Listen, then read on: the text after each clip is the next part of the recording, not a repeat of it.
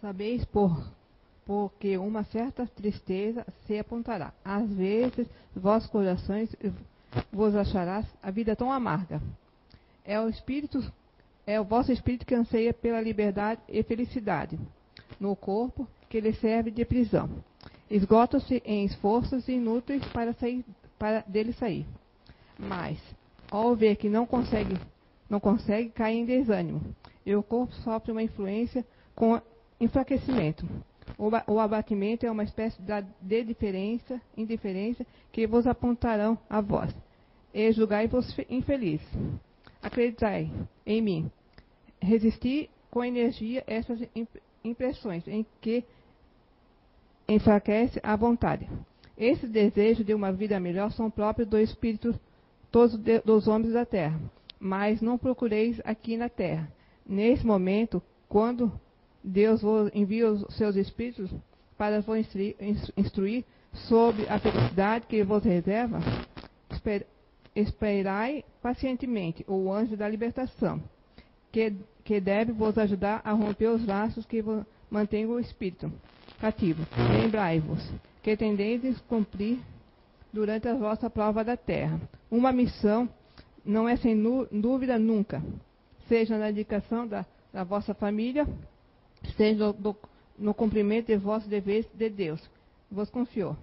C. Decorrer dessa prova, ao desempenhar vossas tarefas, vides aos deveres, preocupação, os desgostos investidos contra vós, sede fortes e corajosos para suportar. Enfrentai-vos corajosamente, são uma curta duração que deve vos cumprir, para dos perto dos amigos conduzir para perto dos amigos por quem chorais. Que nesses alegrarão com a vossa chegada entre eles e vos estenderão os braços para vos conduzir a um lugar onde os esgotos da terra não, não existem. Boa noite a todos. É, eu coloquei essa frasezinha aí porque essa palestra nasceu dessa frase. É, a Anice, ela me perguntou que tipo de palestra queria dar, eu falei assim, olha, me dá o tema que missão dada é missão cumprida. E daí nasceu a ideia da gente falar da missão. E essa leitura eu escolhi, porque ali ela, na parte final ela fala da melancolia, da tristeza que nos dá muitas vezes quando a gente se vê frente a, a, aos obstáculos da vida. E ali eles nos lembram que a gente não deve desanimar, que esses obstáculos estão ali colocados de propósito a nossa missão é vencer esses obstáculos e é sobre isso que a gente vai conversar um pouco. Primeiro a gente tem que, eu vou conceituar o que, que é a missão. Segundo o dicionário, missão é obrigação, compromisso, dever a cumprir, função, encargo, incumbência, ocupação. Então, no Evangelho segundo o Espiritismo, ele diz que todos os espíritos, todos nós fomos criados da mesma maneira, ignorantes e inocentes. E vamos seguir todo um processo de evolução. Esse processo de evolução se dá como? Através das missões que nós vamos escolher em cada encarnação. Então é isso, assim a grosso modo, que acontece. Vamos imaginar assim, você está lá no mundo espiritual, você se reúne com os, com os seus espíritos protetores, os espíritos superiores, e vamos dizer assim, você faz um contrato de empreitada. Né? Eu vou para a Terra e vou cumprir uma determinada missão, seja ela, às vezes, de resgate, que seria aquele caso que você já em encarnações anteriores você criou dívidas e você vai tentar cobrir essas dívidas nessa encarnação, ou uma que você tem, tende a querer evoluir. Né? Então já não é um resgate, mas sim eu vou tentar dar uma, um upgrade na, na minha existência. Tá? Então, a missão de cada um. Qual é a missão de cada um? Nós temos em nosso currículo espiritual certas atividades que poderiam ser chamadas de missão. Isto é, é algo que nos comprometemos a fazer quando encarna, encarnamos e precisamos nos conscientizar que essa atividade nos foi programada para a nossa elevação espiritual. Então é isso que eu falei. Elas, as missões existem, você aceita vir fazê-las como uma forma de evoluir. E detalhe, não tem como escapar disso. Então, o Livro dos Espíritos, ele nos fala na questão 573, que qual é a missão do Espírito encarnado? Qual é a nossa missão? É instruir os homens em lhes auxiliar o progresso, em lhes melhorar as instituições por meios diretos e materiais. Ou seja, através do nosso trabalho, nós melhorarmos a sociedade. O que cultiva a terra desempenha tão nobre missão como aquele que governa ou que instrui tudo em a natureza se encadeia. Ao mesmo tempo que o espírito se depura pela encarnação, concorre dessa forma para a execução dos desígnios da providência. Cada um tem nesse mundo a sua missão, porque todos podem ter alguma utilidade. Do maior ao menor, do melhor ao pior, todos nós temos uma missão. Cabe a nós cumpri-las. E aí a gente chega num detalhezinho. Né? No capítulo 5 do Evangelho segundo o Espiritismo, na parte que trata sobre a melancolia, que foi o que foi lido ali, é aquele trechinho final. Lembrai-vos de que durante o vosso degredo na terra, tendes de desempenhar uma missão de que não suspeitais, quer dedicando-vos à vossa família, quer cumprindo as diversas obrigações que Deus vos confiou. Então todos nós temos a missão, só que a gente não sabe. Esse é o grande segredo das encarnações. É você vir cumprir a sua missão sem saber o que, que é. Você ajudar aqueles que você prejudicou sem saber quem foi que você prejudicou numa existência anterior. E para isso, tem um pequeno detalhe, né? que é o livre-arbítrio. Porque a gente pensa, ah, vou cumprir minha missão, mole, né? assinei o meu contrato lá em cima, desço, estou sabendo o que eu vou fazer, vou lá e resolvo meus problemas. Mas tem um pequeno detalhe que é o livre-arbítrio. A gente chega aqui sem saber o que, que vai fazer e o que, que vai lhe acontecer. E aí você vai fazer as escolhas.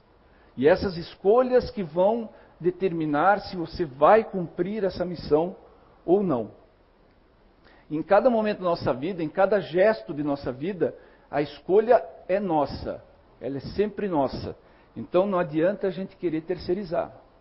Porque chega um momento da vida que você se vê, vê frente às dificuldades e você começa a dizer assim, não, a culpa, a culpa é do governo, a culpa é do patrão que não gosta da minha cara, a culpa é da minha família, a culpa é da minha mulher que engravidou quando eu não queria, a gente teve que casar e agora tem que ter filhos.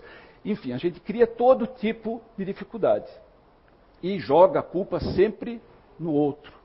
Só que não, se você fizer uma autoanálise, e isso é uma coisa que dificilmente a gente faz, né? A autoanálise, porque é um negócio cruel você olhar para dentro de você mesmo e fazer um, um inventário das suas boas e más decisões, você vai ver que em algum momento ali você fez a escolha.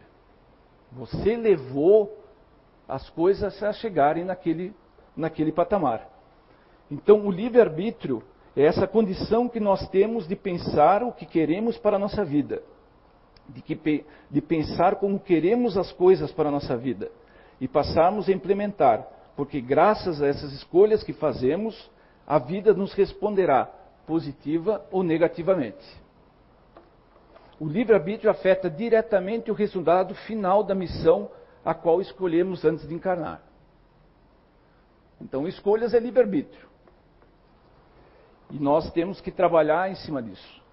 Então, Sartre, que é um filósofo francês, Jean-Paul Sartre, ele, ele tem uma frase que diz o seguinte: Estamos escravizados à nossa liberdade. E isso é verdade. Todos nós queremos a liberdade. Mas a liberdade de escolher, a liberdade da democracia, a liberdade de você fazer aquilo que você deseja, ela tem o, o bônus, mas tem o ônus. Não é só ter o direito, você cria os deveres. Então é em cima disso aí que você vai trilhar a tua missão. Né? Então, com relação às missões, eu peguei alguns exemplos aqui que nos falam o seguinte: nós encontramos pessoas como Gandhi, que poderia ter se tornado um advogado bem sucedido na Inglaterra, onde se formou, ou na África do Sul, onde foi trabalhar. Porque Gandhi fazia parte, quem conhece a, Índia, ela é uma sociedade ainda formada por castas, que não se comunicam. E Gandhi fazia parte de uma casta superior. Tanto é que estudou advocacia na Inglaterra. E quando foi para a África do Sul, ele foi tratado pelos brancos de lá como um cidadão de segunda classe. Uma situação por, pela qual ele não passava na Índia. E aquilo fez acender algo dentro dele e fez a escolha que ele teve. Então, ao ver a condição dos negros nativos da África e dos indianos como ele que moravam lá, do, com relação ao domínio da, da Índia, ele poderia ter optado continuar naquela situação. Ou então voltar para a Índia, voltar a ficar fazendo parte da elite do país e fechar os olhos para o que estava acontecendo. Mas não. Ele se revoltou contra aquela situação e, e seguiu a missão famosa de fazer uma revolução pela paz. Um outro exemplo que eu, que eu consegui pegar por aqui é da Madre Teresa de Calcutá. Madre Teresa de Calcutá, para quem não sabe, era uma professora de alunas de classe média alta. Mas após uma viagem de férias à Índia, para conhecer o que se passava na cidade, decidiu-se por se tornar missionária. Ela também teve uma escolha. Ela poderia ficar na zona de conforto onde ela estava, mas optou ir para a Índia para cuidar dos pobres. Aqui no Espiritismo a gente tem o exemplo de Allan Kardec, que poderia já que ele era um renomado pedagogo, ter entrado na zona de conforto de se manter no status quo que tinha na sociedade, mas optou de colocar todo o seu prestígio em risco para trazer à luz o Espiritismo. Agora imagine se ele não tivesse feito a escolha que ele fez. Será que a gente estaria aqui discutindo Espiritismo? Ou quanto tempo isso não atrasaria o plano espiritual para trazer a palavra do Espiritismo para a Terra? Encontramos pessoas, e por outro lado, temos pessoas como, por exemplo, Hitler, que veio para a Terra com todo o poder que ele tinha e optou por fazer um mal inominável. Então, encontramos pessoas que podem ser honestas, mas escolhem o caminho da desonestidade. Elas têm a liberdade para isso. Achamos outras que podem ser dignas, mas optam pelo labirinto da indignidade. Elas têm liberdade para fazer isso.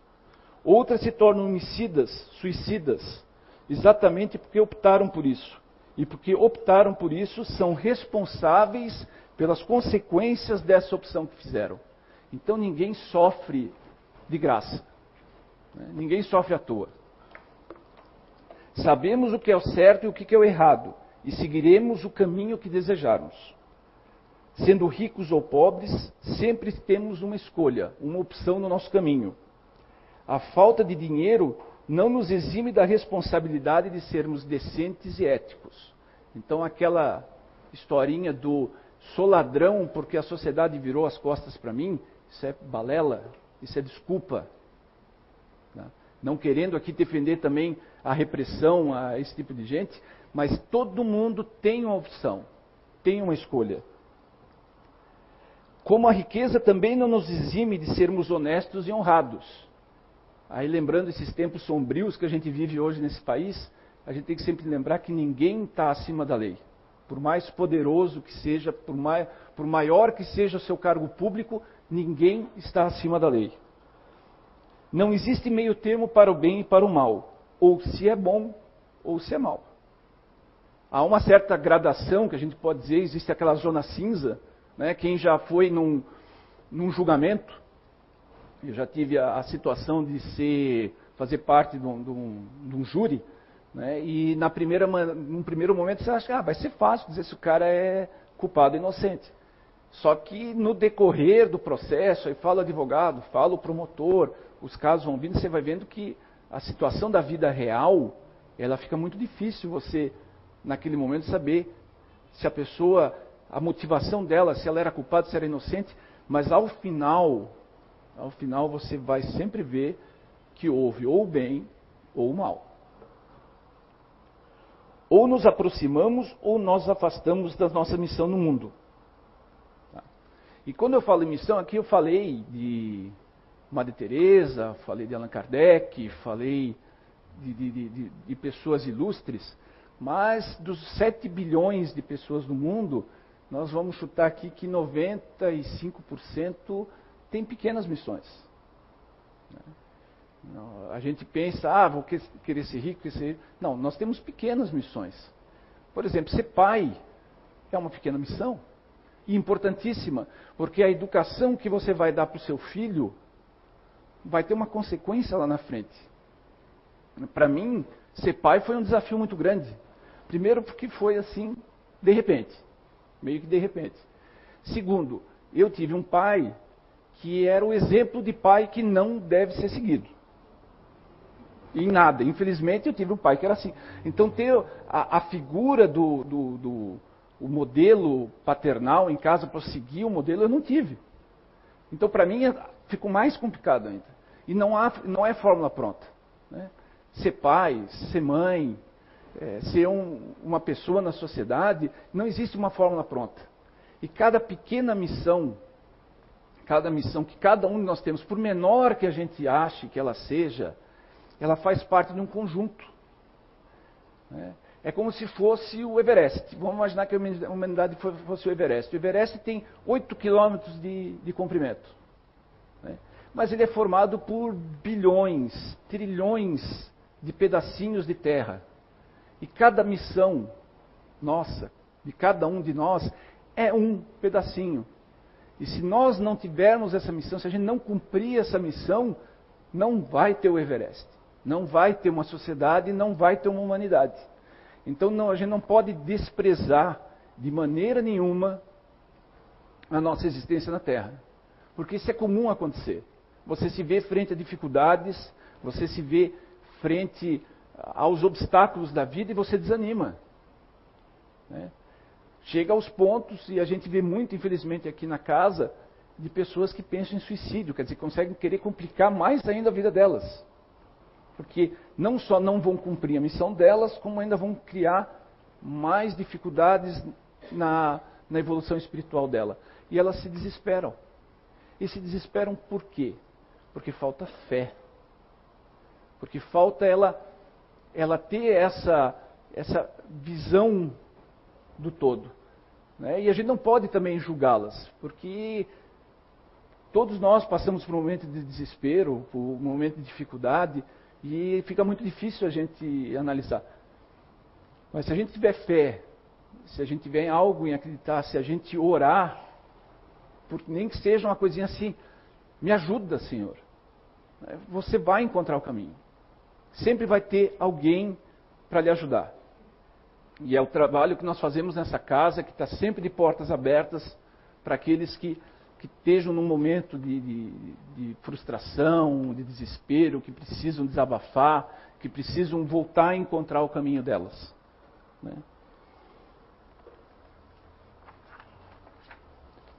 Então, eu tenho também um videozinho. Enfim, eu acabei me atropelando aqui na, na palestra, ela ficou mais rápida do que eu esperava.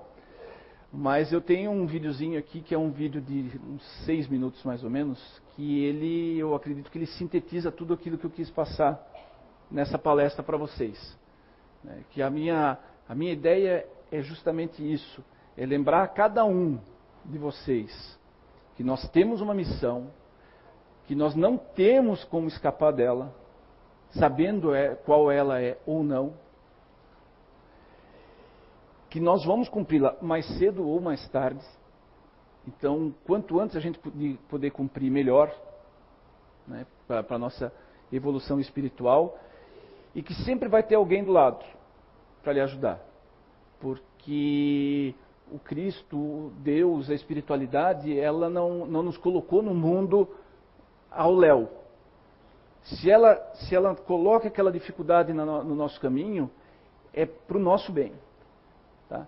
E que também a gente não espere que no momento de desespero que a gente pedir uma ajuda, que vai descer o anjo na tua frente e vai dizer assim, olha, o caminho é por aqui. É que nem aquela piadinha do sujeito que subiu em cima do. Estava na enchente, subiu em cima do, do, do telhado e dizia assim, Deus, me ajuda a sair daqui. Aí passou um cara de bote, não, você vem, vem para cá, não, não, Deus vai me ajudar. Aí passou o bombeiro, não, Deus vai me ajudar, até que chegou uma hora ele afogou, né? E aí ele chegou lá do outro lado e disse: Pô, Deus, eu pedi ajuda, você não desceu para me ajudar. Falei, Pô, te mandei o um bombeiro, te mandei outro cara, te mandei um cara. Sabe, a gente tem que ter a percepção que a ajuda nunca vai ser direta. Mas a, a espiritualidade vai trabalhar de alguma maneira que se a gente tiver raciocínio, bom senso e fé, a gente vai encontrar o caminho para cumprir a nossa missão. Coloca o videozinho.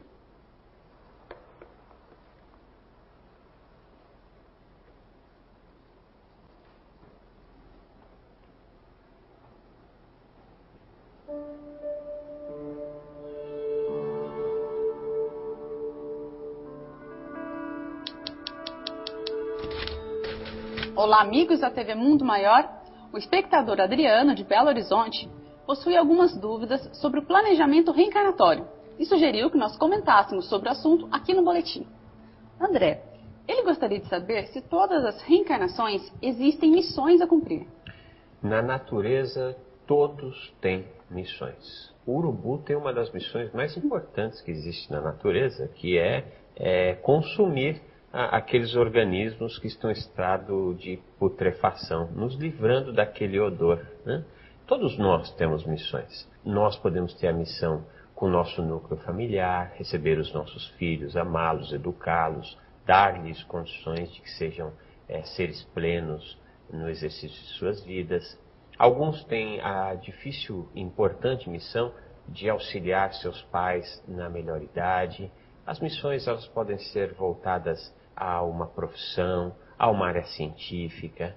É, enfim, cada um de nós temos missões. Paulo de Tarso nos traz que em um dos trechos de sua obra que será dada a intendência das pequenas coisas. Se nós fizermos essas pequenas coisas bem, nos será dado a intendência das grandes realizações.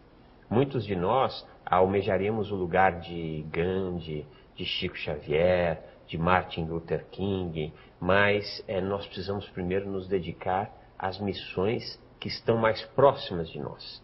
Se formos bons missionários com os encargos que já nos foram trazidos, né, nós naturalmente receberemos as missões maiores. Então, você citou Gandhi, Martin Luther King, né, pessoas que tiveram um papel importante para a humanidade.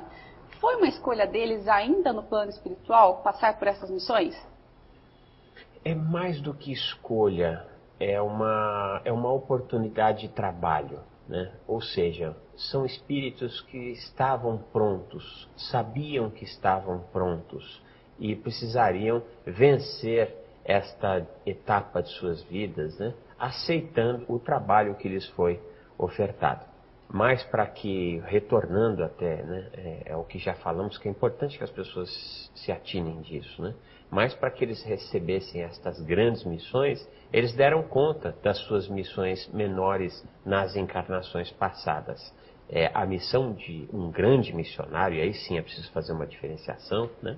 nós que somos seres é, medíocres, medíocre nós não estamos nos referindo a nós próprios como é, de forma pejorativa, mas medíocre é de média. Nós que somos medíocres, nós temos as nossas missões é, do nosso núcleo familiar, retomando aquilo que já falamos. Então, sejamos firmes nestas missões que nos foram otorgadas, que são importantíssimas missões. E esses espíritos, sem dúvida nenhum, um dia nós seremos missionários de maior envergadura, tal qual estes todos. E tem como saber se nós estamos cumprindo aquilo que foi planejado no plano espiritual? Há indícios bastante fortes para que saibamos qual que está o nosso papel na missão que nos cabe. Como é que está o nosso núcleo familiar, as pessoas mais próximas de nós? Como é que nós estamos agindo no ambiente profissional, na sociedade? É, de que forma que nós estamos é, caminhando em todas as áreas da nossa existência? Na medida que as respostas venham e elas demonstrem que há um, um, uma evolução né, de, daquilo que fomos lá no início da nossa vida, na, na tua encarnação. E no momento atual, isso nos dá indícios de que estamos indo bem. A culpa também é um fator bastante norteador, embora há criaturas que têm em si cisões psíquicas tais que aumentam é, sobremaneira a culpa que muitas vezes sequer deveriam sentir. Né? Mas se estamos sentindo culpa, é, nós temos a bendita oportunidade de transformar essa culpa em trabalho. Né? Ok, o que, que eu faço? Algo está sinalizando que não está bom. O que, que eu faço para que se torne bom? E aí vem o processo do autoconhecimento. Mas absolutamente é bastante importante que tenhamos paz em nossos corações, que estudemos a, nós próprios, que tenhamos uma prática espiritual para poder buscar a harmonia com o universo.